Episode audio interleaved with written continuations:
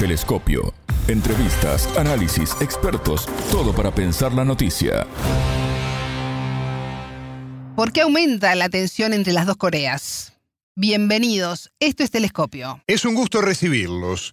Junto al investigador y docente argentino Luciano Lanare, miembro de la Asociación Argentina de Estudios Coreanos, analizaremos el impacto de los ejercicios militares y las fricciones entre ambas naciones. Quédense con nosotros, somos Martín González y Alejandra Patrone. Ya comienza desde Montevideo el programa de Sputnik. En Telescopio te acercamos a los hechos más allá de las noticias. Las tensiones en la península coreana se agravan luego de que Corea del Norte y Corea del Sur se acusaran mutuamente de realizar ejercicios militares que ponen en riesgo sus esquemas de seguridad nacional. La situación comenzó a crisparse este 2 de noviembre cuando Corea del Norte realizó un primer lanzamiento de 10 misiles balísticos hacia el mar de Japón lo que fue considerado como una provocación por parte de Seúl. Como respuesta, Pyongyang lanzó misiles hacia el mar, muy cerca de la línea límite norte, la frontera marítima de facto entre estos dos países, que mantienen tensiones históricas desde la década de 1950. Uno de los proyectiles sobrevoló Japón, lo cual encendió los sistemas de alerta en ese país asiático. El líder norcoreano Kim Jong-un había advertido con anterioridad a su vecino del sur que tomaría acciones severas por las pruebas militares que realiza en conjunto con Estados Unidos y que se han extendido en el tiempo. Sin embargo, Washington y Seúl aseguran que estos ejercicios son en respuesta a la supuesta amenaza militar que representa Corea del Norte. El jueves 3, el ejército de Corea del Sur aseguró que Pyongyang continúa con sus ejercicios militares, horas después de que ambos países intercambiaran lanzamientos de misiles y fuego de advertencia. El entrevistado. Luciano Lanare, docente investigador, miembro de la Asociación Argentina de Estudios Coreanos. Bienvenido a Telescopio, ¿cómo estás? Es un gusto recibirte. Bueno, buenos días y bueno, muchísimas gracias. Es un placer de vuelta poder estar conversando con todos y todas. El gusto es nuestro. La situación en la península coreana atraviesa una espiral de tensión a raíz del lanzamiento en serie de misiles, incluidos balísticos, por Corea del Norte, acción calificada por Seúl de provocación y la que respondió con lanzamiento de, sus misiles. Luciano, ¿por qué está aumentando la tensión en esa zona? Bueno, eh, hay varios factores que tendríamos que tener en cuenta, como siempre. Yo quiero aclarar que nosotros hacemos esta, o yo hago esta apreciación desde una mirada latinoamericana, ¿no? Con los medios que tenemos a, disposición. Pero son varios los factores que hay que tener en cuenta. Desde el 25 de septiembre, Corea del Norte está con esta actitud de eh, estar lanzando prácticamente todos los días misiles de largo, medio, corto alcance, sumado a artillería múltiple, ¿no? Y lo que estamos viendo acá son medidas y contramedidas que van escalando cada vez más fuerte día a día, ¿no? Esto, el primer punto que hay que tener en cuenta que es eh, después de 2017 es el periodo de mayor intensidad de estos eh, lanzamientos de Corea del Norte. En tal sentido, también otra cosa que a mí me llamó la atención, que en otros momentos no se había dado, era el hecho de que, por ejemplo, luego de la tragedia del aplastamiento múltiplo en Itaewon, en Corea del Sur, uno pensaba que Corea del Norte, por lo menos si no iba a dar algún comunicado oficial de luto o alguna cuestión así referida a esa tragedia, sin embargo Corea del Norte lanzó misiles, o sea, ni siquiera respetó ese periodo de luto en Itaewon. Me pareció medio también provocativo, digo, en un momento tan tan convulsionante de, la situación social de Corea del Sur que Corea del Norte haya, haya seguido con esta dinámica. Y como te decía al principio, hay varias eh, cuestiones. Primero, para mí, personalmente, creo que hay un agotamiento, o este, esta situación en Corea del Norte refleja un agotamiento de la táctica esta de presionar y, disuadir, o negociar, perdón.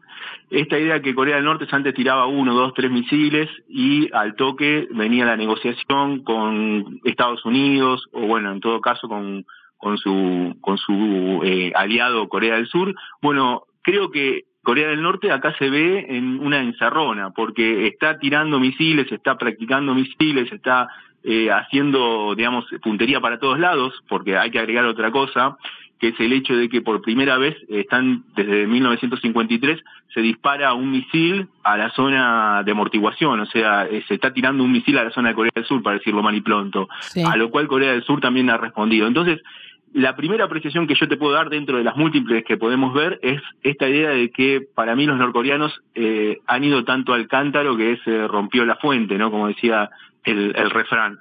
Y en este sentido, creo que en vez de desescalar este agotamiento de, esta táctica norcoreana, lo que va a ir haciendo es escalando y cruzando líneas rojas a velocidades supersónicas, ¿no? Kim Jong-un ya había advertido días atrás a, su vecino del sur que tomaría acciones severas por las pruebas militares conjuntas que están realizando junto a, Estados Unidos en los últimos días. Sin embargo, Washington y Seúl aseguran que son ejercicios que de alguna manera están en respuesta a la supuesta amenaza militar que representa Corea del Norte. Luciano, que se mantengan estos ejercicios por parte de Estados Unidos y Corea del Sur, ¿no tensan aún más esta situación o son parte de la dinámica que existe entre las dos Coreas? Bueno, yo creo que ya se está saliendo de la dinámica. ¿Por qué? Por dos cosas, ¿no? Una, si el problema de Corea del Norte eran los ejercicios este, tormenta vigilante que está haciendo tanto Estados Unidos como Corea del Sur desde el lunes pasado, lo que ha logrado es la extensión, porque por ejemplo Corea, el, Comando Conjunto, lo que vino a, publicar en estos días, ayer o hoy, es el hecho de que lo van a extender hasta el sábado, o sea que en vez de ser cinco días van a ser seis o se agrega siete. Y no solamente eso, sino que acordaron tanto el secretario de Defensa de Estados Unidos, Austin, como el, el ministro de Defensa de de Corea del Sur Lee, la aplicación de una de, cuatro categorías que van a llamar disuasión extendida. Bajo ese título de disuasión extendida, lo que expresaron, y hoy salió publicado en la prensa oficial surcoreana, es el hecho de que Estados Unidos se compromete a usar cualquier medio, tanto nuclear como convencional, si se ataca a Corea del Sur. Entonces, ya hay un compromiso, hay cuatro categorías que van diciendo, bueno, cómo va escalando. Entonces, si esto sigue creciendo, esta supuestamente afrenta que son las maniobras que están haciendo en estos días Corea del Sur y Estados Unidos, se está transformando ya en un compromiso real de Estados Unidos de decir, bueno, nosotros estamos dispuestos a ir a, fondo en la defensa de Corea del Sur. Entonces, creo que en ese sentido también es un poco este agotamiento que te mencionaba en la primera pregunta, de que se patea para adelante, pero cada vez el arco no se puede correr, el arco cada vez está más cerca y el peligro está en que en un error, tanto del norte como del sur, provoque una escalada que ya no tenga retorno.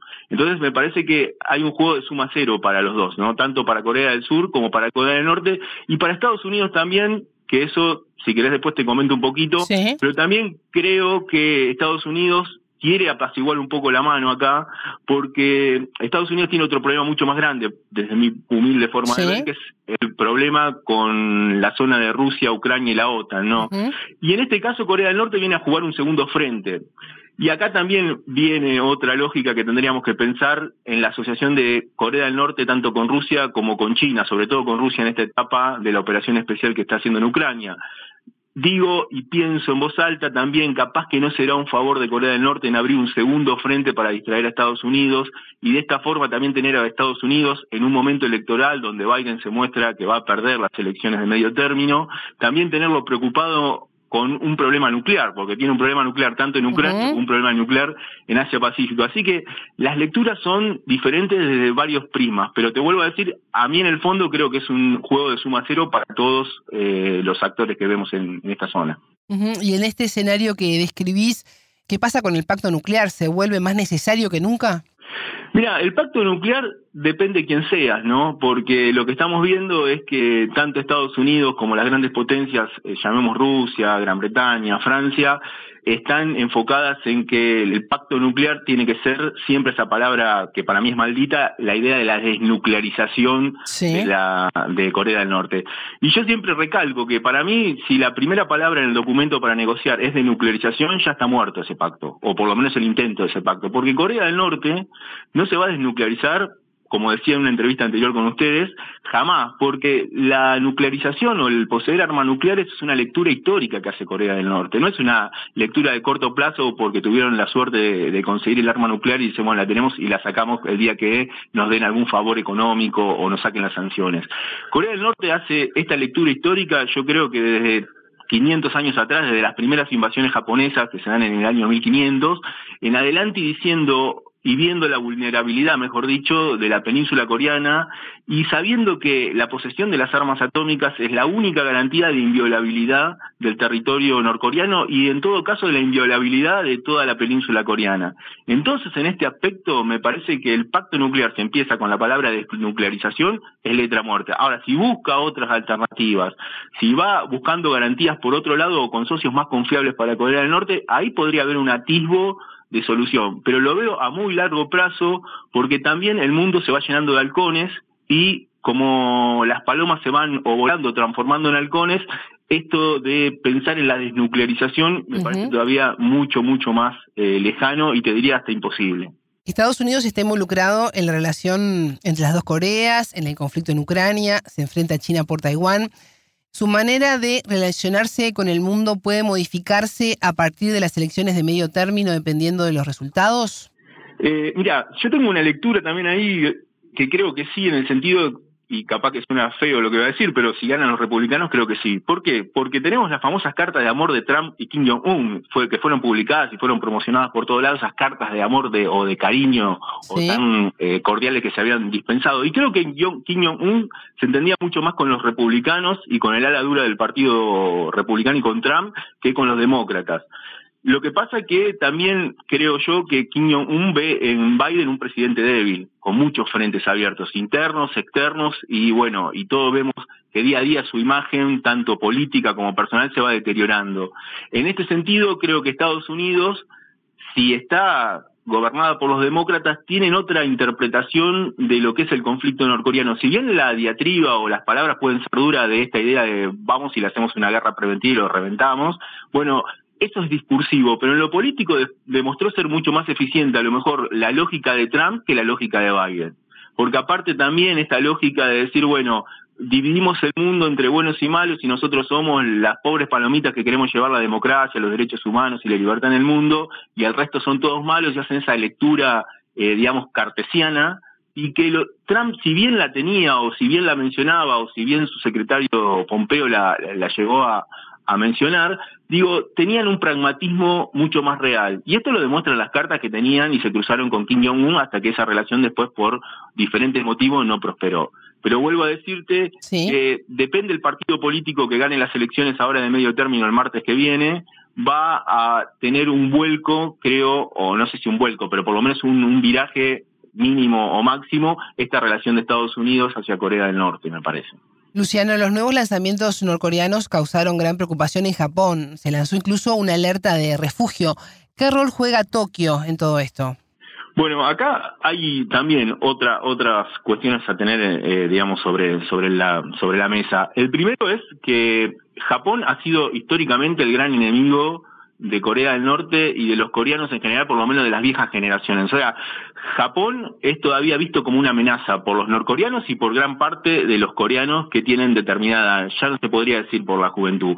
Pero también otra cosa que hay que tener en cuenta es el acercamiento del nuevo presidente Yoon Sung-yeol a Japón, como viéndolo también una asociación, creo que esto lo ven los norcoreanos, o por lo menos desde mi perspectiva lo, lo analizo así, lo ven como una peligrosa asociación entre el sur que tiene un gobierno de derecha o de ultraderecha, según se lo quiera ver, y Japón que está en la misma tesitura, y también Japón está con este tema de la operación especial en, Ucrania, está también buscando una alternativa para su digamos rearmar su ejército y, mostrar que puede volver a tener un ejército no ya con la categoría de autodefensa sino con un ejército común que tiene cualquier país.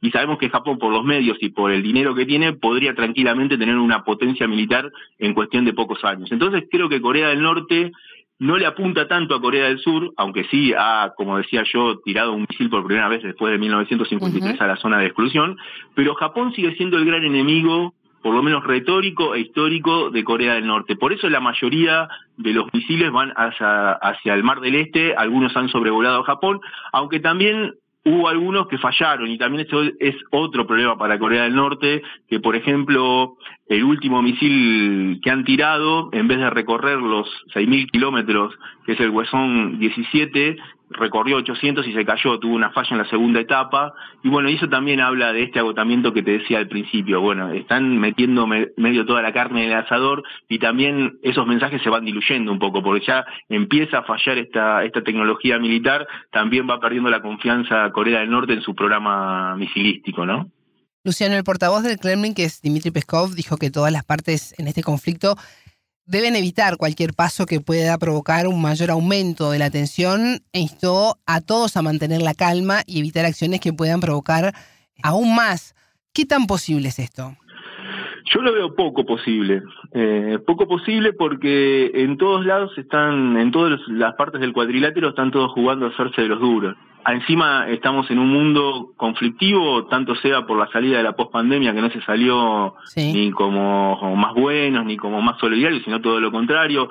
Los problemas internos de los países, no hay que olvidar que Europa se va a enfrentar a un invierno muy crudo, donde ya hay pronosticado una conflictividad social muy alta.